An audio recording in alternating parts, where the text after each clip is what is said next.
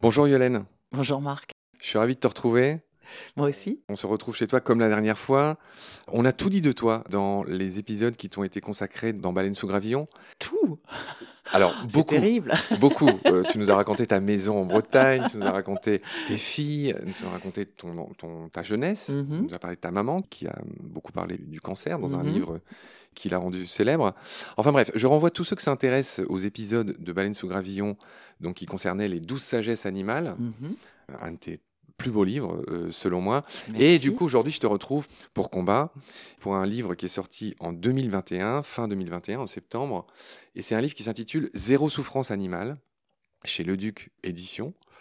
C'est un livre qui parle, j'allais dire, encore euh, des animaux. C'est un thème à la mode. Euh, quand on préparait l'émission tout à l'heure, tu me disais que on va situer notre entretien dans le temps. On est à moins de deux mois de la présidentielle. On est euh, mi-février 2022. Et tu me disais que ce thème de la souffrance animale était un thème qui rassemblait de plus en plus de gens. Oui, alors je dirais pas que c'est un thème à la mode parce que quand on se dit que c'est à la mode, enfin j'espère qu'il n'est pas à la mode, parce que la mode ça se démode. Donc j'espère que c'est surtout un, thème qui prend de l'ampleur dans les vrais euh, débats de société. Je- J'en ai l'impression. C'est important pour les élections, c'est important d'un point de vue politique. De plus en plus de gens se posent la question de savoir ce qu'un parti politique propose pour les animaux. Les partis politiques sont de plus en plus euh, un peu sous pression là-dessus ils sont un peu obligés quand même de donner leur opinion, etc. Et ça, c'est vraiment une des choses que je montre dans ce livre, c'est que l'opinion publique bouge énormément et qu'elle, du coup, euh, notamment sous l'influence euh, anglo-saxonne et avec la nouvelle génération. Et ça, c'est plutôt une très très bonne nouvelle. D'accord, Yolène. Ton livre, j'aime bien quand c'est comme ça, il est très détaillé. C'est pas euh, du blabla, il y a beaucoup de chiffres, il y a beaucoup de détails, tu racontes beaucoup de choses. C'est un livre qui est originalement découpé en 12 chapitres, qui sont chaque mois de l'année. Oui, parce qu'en fait, le thème du livre, c'est mon année zéro souffrance animale, comme il y a eu mon année zéro déchet, etc. Et du coup, on est reparti là-dessus. Et chaque mois, en fait, je prends un grand thème. Je le découpe aussi beaucoup pour pas que ce soit euh, insupportable à lire. Donc, il y a euh, c'est quoi le problème? Donc, ça, c'est le truc pas drôle, avec le constat qui en général est assez terrible. C'est ce qu'on va un peu détailler. Voilà, mais après, il y a plein de choses très positives. C'est ça bouge, où on voit que ça bouge justement énormément, pas toujours en France, parce que la France est quand même un très mauvais élève dans quasiment tous les chapitres, mais en tout cas, ça bouge ailleurs. Voilà, Laisse-nous un peu d'espoir Euh, voilà, ben, oui, ça bouge, mais c'est vrai qu'en France, on doit se remuer un peu. On a un petit problème euh, vis-à-vis de ces sujets-là. Et puis après, il y a les associations. Montrer que les associations sont absolument remarquables, et notamment en France. Donc, tu vois, je vais te donner des choses agréables et positives, parce qu'il y a des associations remarquables en Il m'en France. faut, Yolène, il m'en faut. Voilà, il y a des chiffres, hein, je mets les chiffres, je mets euh, et moi ce que je peux faire. Et ça, c'est important. Et puis parfois, je mets des choses qui, euh, qui sont dans l'avenir, des idées qui vont faire que l'avenir sera un peu meilleur. Oui, donc chaque mois de l'année euh, correspond à une souffrance qu'on inflige aux animaux. Donc le mois de janvier est consacré au travail. Chaque euh, chapitre, c'est drôle, commence par le mot on. Donc euh, on les fait travailler en janvier, on les pêche en février, on pille leur habitat, etc. Donc il y en a 12, on va les faire avec toi, on va, on faire ça au, fur et à mesure de nos quatre épisodes. Donc notre premier chapitre, c'est on les fait travailler. Et effectivement, je répète juste pour qu'on comprenne bien euh, ce que tu viens de dire, c'est que tu commences par planter le décor avec c'est quoi le problème, avec ta manière inimitable de parler euh, vrai euh, aux gens. Ensuite, c'est là qu'il y a tous les chiffres et tout, on se rend compte de ce qui se passe. Et moi, ce qui m'a plu dans ton bouquin, tu vois, si je devais ne retenir qu'une chose qui m'a intéressé et dont j'aimerais qu'on parle avec toi, c'est et moi, qu'est-ce que je peux faire? Voilà, c'est cette partie-là qui m'intéresse parce que le constat et les généralités, elles sont pas inutiles et on les entend et on les voit souvent partout.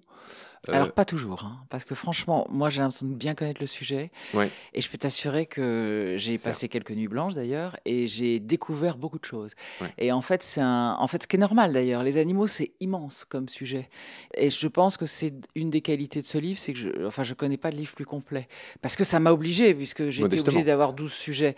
Donc il y a beaucoup, beaucoup de choses quand même qu'on découvre sur les chiffres en tout cas, et sur l'ampleur du problème.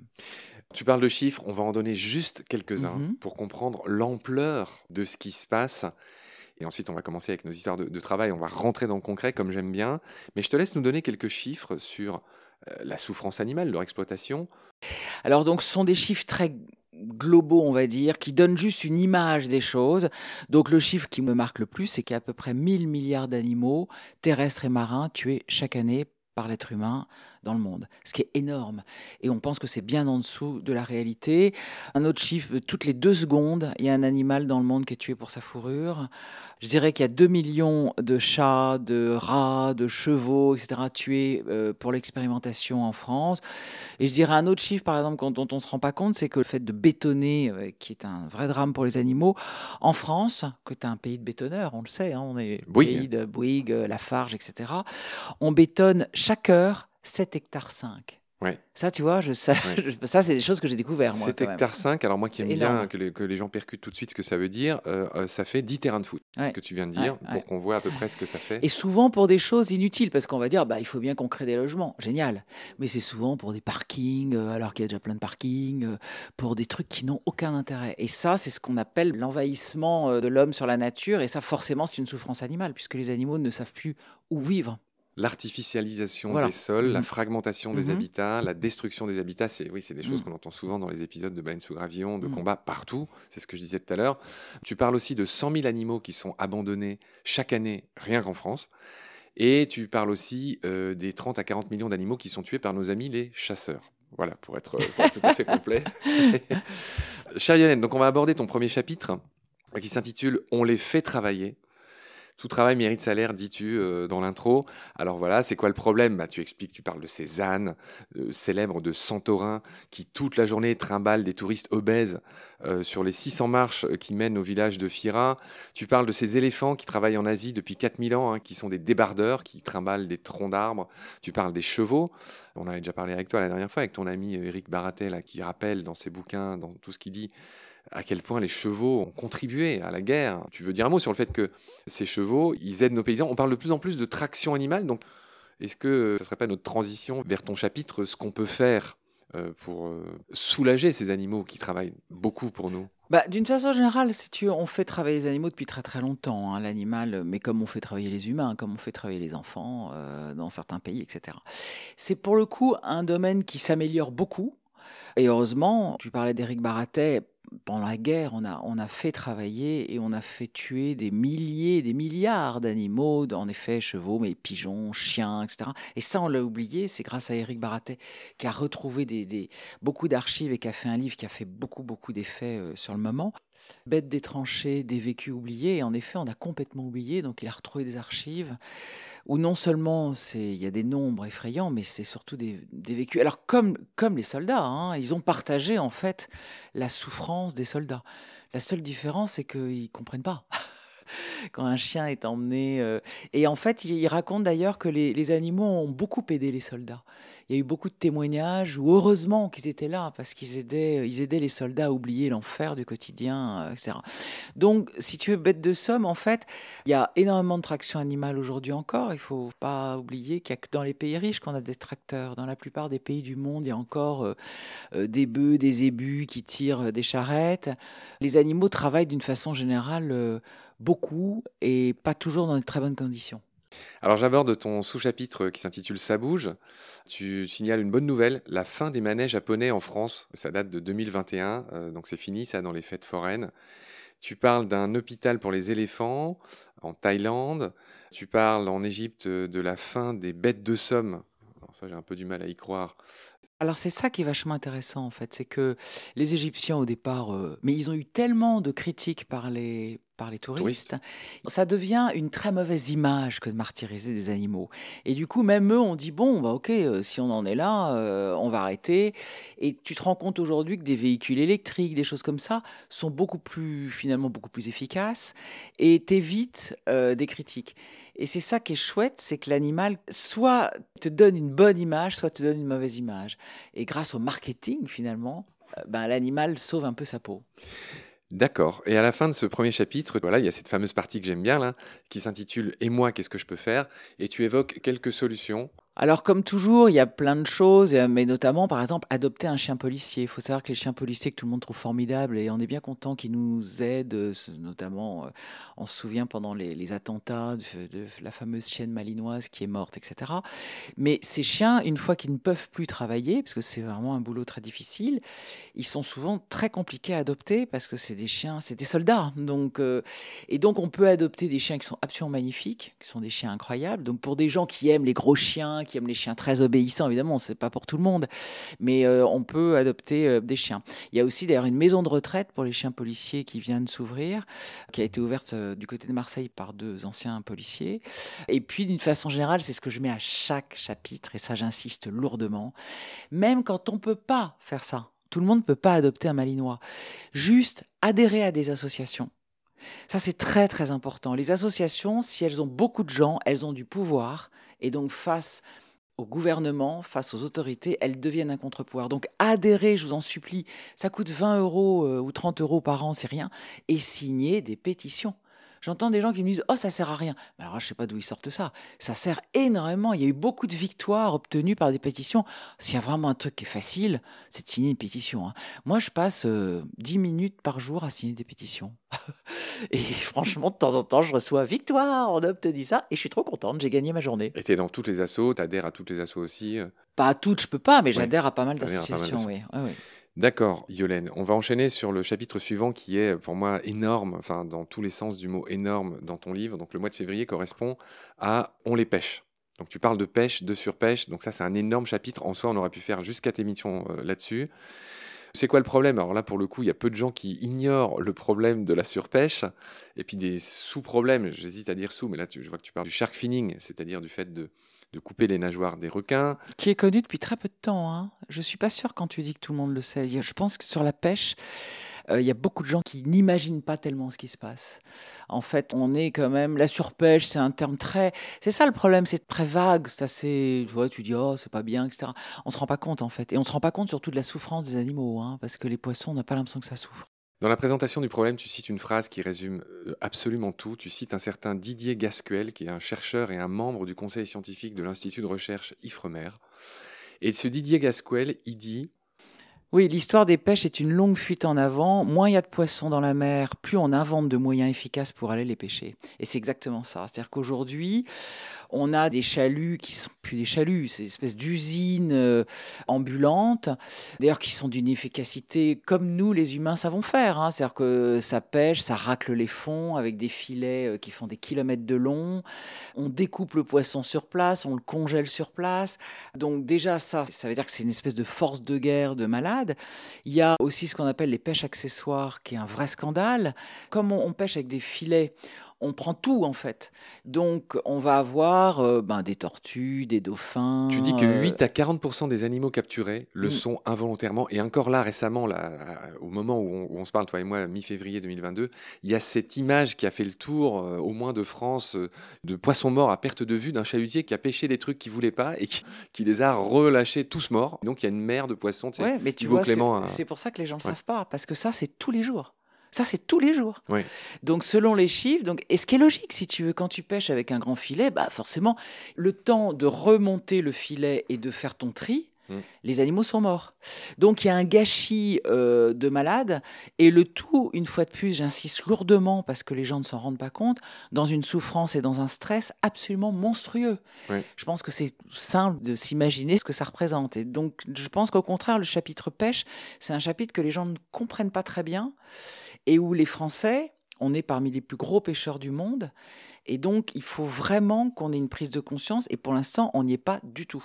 D'accord. Donc tu, évoques euh, tous les, à côté, enfin qui sont encore une fois pas des à côté, c'est important. Euh, ces techniques de pêche font aussi euh, disparaître les oiseaux. Hein. Tu parles d'une chute de 70% des oiseaux marins entre 1950 et 2010. Oui, parce qu'ils n'ont plus rien à manger. C'est pour ça que par exemple les gens disent ah c'est marrant, on a des mouettes qui viennent en ville. Tout le monde trouve ça super. C'est vrai que c'est je vois à Rennes, il y, a des mouettes. Ben, pourquoi? En fait c'est pas drôle du tout. C'est qu'elles n'ont plus rien à bouffer. Comme on a tout pêché et qu'elles n'arrivent plus à manger, bah, elles vont en ville en se disant bah, on va se taper les poubelles. donc, euh, donc tu résumes aussi les différentes méthodes de pêche. Hein, euh, pour ceux qui s'intéressent à ces sujets, euh, c'est pas inutile. Donc la pêche au fameux chalut là, qui, qui, racle, qui décape le fond des océans, qui tue absolument toute vie au fond. Enfin, c'est effectivement c'est la catastrophe. Tu parles de ces scènes tournantes. C'est quoi une scène tournante? Bah, les scènes tournantes, c'est un mur de filet pour le coup qui va se refermer. Alors là, en plus, on va souvent, on attend deux trois jours le temps de revenir. Donc les animaux sont dans un, état, ils sont transportés après par des pompes aspirantes dans le bateau même pour être traités, euh, etc. Et ils sont en général directement transformés, euh, souvent en, en, farine, quand ce sont des espèces qu'on peut pas manger. Donc là aussi, il y a une espèce de pillage en fait. Voilà, le vrai terme pour la pêche, c'est le pillage. En fait, on pille euh, et, j'entends, moi encore, hein, j'entends notamment dans les pays du Nord, des pêcheurs qui te disent Mais où est le problème euh, Qu'est-ce qu'ils disent les écolos Il y a tellement de poissons qu'il n'y aura pas de problème. C'est pas vrai, c'est faux ça. Le problème de la mer, en fait, et tu le sais bien, toi qui es passionné par la mer, c'est que on la connaît encore moins que le reste. Parce que la mer, en fait, c'est une surface nous, on voit la mer comme un truc, on va, on va se baigner, on met les pieds dans l'eau. Euh, même les gens qui aiment la voile, ils sont sur la surface. Il y a très peu de gens qui font de la plongée, en fait. Quand tu plonges et que tu plonges en profondeur, là, tu commences. Moi, je plonge. Et je peux t'assurer que, comme tous les plongeurs, je vois bien. Quand tu plonges, tu vois bien qu'il y, euh, y, a des tas de paysages où il n'y a plus rien. Il n'y a plus de coraux. Euh, quand tu vois un poisson, tu es tout content, etc. La mer, malheureusement, souffre de la méconnaissance que nous en avons. Oui, c'est clair. Je bois tes paroles, si j'ose dire, en même temps que la tasse. Et c'est pour ça que je cite beaucoup quelqu'un. Alors là, je vais enfin dire que la France est pour le coup en avance, avec une fille absolument formidable qui s'appelle Claire Nouvian, qui est une journaliste, qui a découvert ça il y a une quinzaine d'années, qui est tombée de sa chaise et qui a laissé tomber son métier de journaliste, qui a monté une association qui s'appelle Bloom, qui est hyper puissante, qui est une fille formidable, qui est une fille qui est capable de tenir tête aux pêcheurs, au lobby des pêcheurs qui sont hyper puissants et hyper angoissants, hein, qui sont des gens qui peuvent aller très très loin. Et elle a obtenu deux victoires formidables. Elle a obtenu qu'on ne puisse plus pêcher à plus de 300 mètres de profondeur, ce qui est énorme. C'est-à-dire qu'au moins on fout la paix aux abysses, c'est-à-dire aux profondeurs de la mer. Et elle a obtenu une autre victoire formidable d'une pêche épouvantable qui avait été inventée par les Néerlandais, qui est la pêche électrique, qui là aussi fait beaucoup souffrir évidemment les animaux, on imagine. Hein, on t'envoie des, des courants électriques, c'est pas très gai. Et surtout qui là aussi détruit tout. Donc elle a obtenu ces deux victoires. Donc là, pour le coup, Cocorico, et grâce à Claire, que je salue au passage et que je félicite. Oui, et qu'on voit dans le film de Cyril Dion, Absolument. Euh, Animal, euh, Absolument. Elle, est, longuement interviewée sur ce qu'elle a fait, et on voit euh, aussi tout le lobbying européen. Je renvoie au film Animal, l'équipe était aussi passée dans Combat. Yolène, alors ce que j'aime bien, c'est que voilà, il y a plein de petits encadrés, et tu parles aussi de ces poissons d'eau douce qui sont les grands oubliés de toutes ces choses, dont j'ai l'impression qu'on parle beaucoup. Tu parles des anguilles, des brochets, des carpes. Un tiers des poissons d'eau douce dans le monde sont en train de disparaître de nos lacs et de nos rivières toujours pareil pour les questions de dégradation de leur habitat, bétonisation, digues, barrages, etc., etc. Et là aussi de pêche, parce que j'insisterai un peu lourdement, donc qu'est-ce que je peux faire? Bah Déjà pas pêcher. Alors le grand truc maintenant, c'est ah oui mais je les relâche. Là aussi je veux pas être désagréable, mais en fait on se rend compte que c'est très très rare qu'un poisson relâché euh, vive. Il y a eu des études où on se rend compte qu'en général il meurt d'abord de stress, on imagine ce que c'est que d'être pêché euh, pour un poisson. En général, on les abîme énormément, même avec certains hameçons soi-disant doux, c'est compliqué. Donc voilà. Alors tu évoques des solutions générales d'abord. Tu dis qu'il faudrait encadrer la profession de manière plus stricte, des histoires de quotas, euh, des histoires de caméras à bord. Euh, lutter contre la pêche illégale, je crois que c'est 40% des prises. Enfin, c'est terrible. C'est un mm. truc énorme. Euh, tu parles d'interdire la pêche minotière, qui consiste à capturer des poissons sauvages pour nourrir d'autres animaux, comme les anchois péruviens, les merlans bleus, les caplans, etc. Mais ça, c'est le problème de la pisciculture, parce que euh, les gens pensent qu'en prenant des poissons élevés, alors déjà, c'est dans des conditions assez difficiles. Hein, c'est exactement comme les stabulations, c'est la même chose. Donc, ces poissons qui font d'ailleurs des dépressions nerveuses. On s'est rendu compte que les saumons sont tellement malheureux qu'ils font des dépressions, et on les nourrit beaucoup avec des animaux sauvages. D'une façon générale, il faut manger peu de poissons. Dans le qu'est-ce qu'on peut faire, et je suis désolée parce que je sais qu'il y a beaucoup de gens qui disent euh, c'est très bien. Euh, les gens disent souvent j'adore les animaux, je mange plus de viande, je mange du poisson. C'est pire en fait. D'un point de vue écologique, c'est dramatique, mais en plus, il faut savoir que la plupart des poissons sont très mauvais pour la santé. Ils sont bourrés de métaux lourds, etc. Donc malheureusement, le chapitre de la pêche est pas top non plus euh, et il vaut mieux éviter. Et alors, pareil, si on va un peu dans les détails, euh, et là je pense à, l'excellent documentaire qui s'appelle Seaspiracy, où on voit que les, fameux labels qu'il y a sur les boîtes, en fait, c'est du vent, c'est du pipi de chat, en fait, c'est n'importe quoi. Les mecs se moquent de nous, le label MSC, etc. Enfin, donc, bref, tu parles de créer des labels plus stricts, hein, qui sont une vaste farce pour l'instant. Euh, là, là, et c'est là où c'est intéressant de parler de politique, c'est que là, on a eu un super encore euh, trois jours où tout le monde est venu trop content pour parler de l'océan, etc. Et en fait, nos, ah dirigeants. tu parles du One Ocean Summit. Nos dirigeants sont extrêmement irresponsables, mais à un point.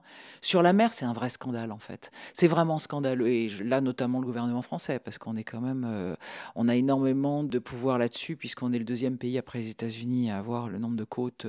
Euh, de domaine maritime le plus étendu du monde. Absolument, après les États-Unis. Donc, c'est quand même pas compliqué de régler ça.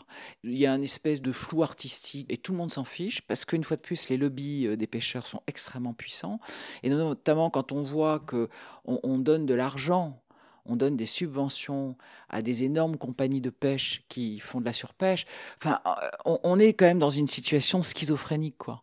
C'est vraiment un des chapitres où je trouve qu'on se rend compte le plus de l'inefficacité de nos dirigeants, et je trouve que c'est honteux, quoi. Je pense qu'un jour ils porteront cette responsabilité euh, vis-à-vis -vis de l'humanité, parce que c'est très très grave ce qui se passe. Yolène, Greta, même combat, on a envie de dire. Ah ben j'adorerais, j'adore l'être formidable, moi, de toute façon tu sais bien. Euh, Yolène, on va finir notre troisième chapitre de ton livre, et donc finir cet épisode avec ce nouveau chapitre qui s'appelle On pille leur habitat. Donc là tu évoques les abeilles, tu, tu rappelles que nos adorables hérissons deviennent rares, qu'on les trouve maintenant beaucoup plus en ville qu'à la campagne. On a aussi raconté ça dans les épisodes de Baleine sous gravillon. Tu parles du frelon asiatique. Tu parles de beaucoup de choses, tu parles de vie hors sol, tu reviens sur l'explosion des virus. Effectivement, c'est un fait connu, c'est-à-dire que plus on va euh, exploiter euh, au, fin fond des forêts, plus on ramène des choses ben, qu'on aimerait ne pas avoir rencontrées. C'est le cas d'Ebola, c'est le cas du Covid, c'est le cas de la Covid, du SARS, etc. Donc voilà, ce pillage des habitats, euh, on en paye le prix, c'est ce que tu dis. Et donc, qu'est-ce que tu proposes comme solution? Alors pour le coup, c'est un domaine où on peut faire beaucoup de choses, chacun d'entre nous, c'est-à-dire euh, essayer de ce que euh, on appelle le réensauvagement, euh, qui est, je trouve, une, utopie réalisable, réalisée et avec un succès incroyable. Moi personnellement, c'est quelque chose que je trouve formidable le réensauvagement. Donc en France, on a une association qui est extrêmement efficace, qui s'appelle l'ASPAS, et j'invite tout le monde à adhérer à l'ASPAS et à l'aider, qui rachète des terres et qui les réensauvage, qui les laisse entièrement à, la merci de la nature. En évolution libre. En, libre évolution, si tu veux.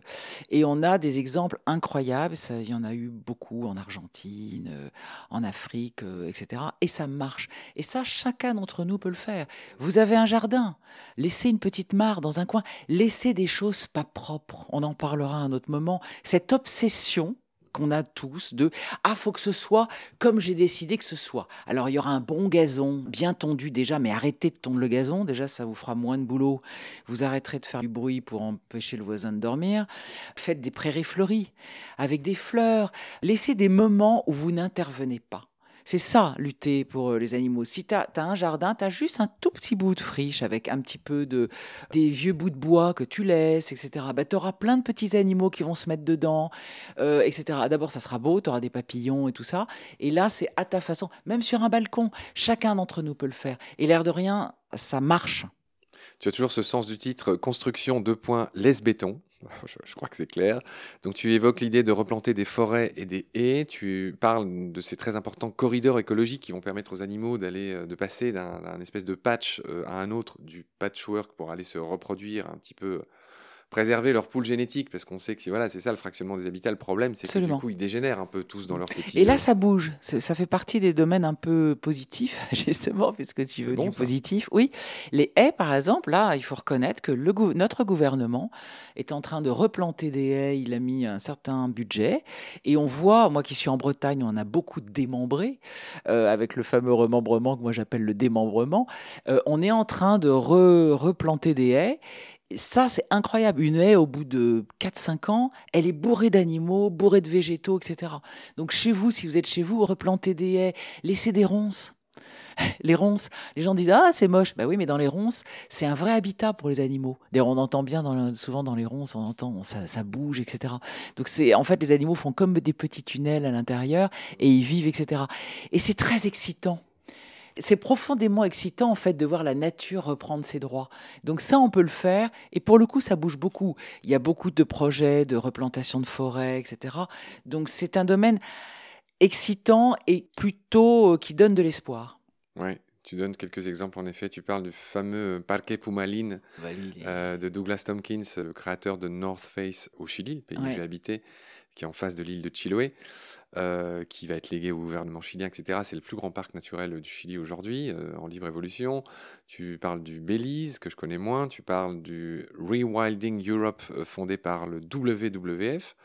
Euh, qui est un peu partout, dans le delta du Danube, euh, Apennins, Bulgarie, euh, histoire de vautours, de cigognes, beaucoup, même de rocs, je vois, très intéressant. Et, et l'espace, tu les as mentionnés. Et il y a énormément, vraiment énormément de progrès. Hein. Il y a des animaux qui reviennent grâce à ce fameux réensauvagement, des bisons, des aigles royaux, des chauves-souris qu'on pensait disparus et qui reviennent.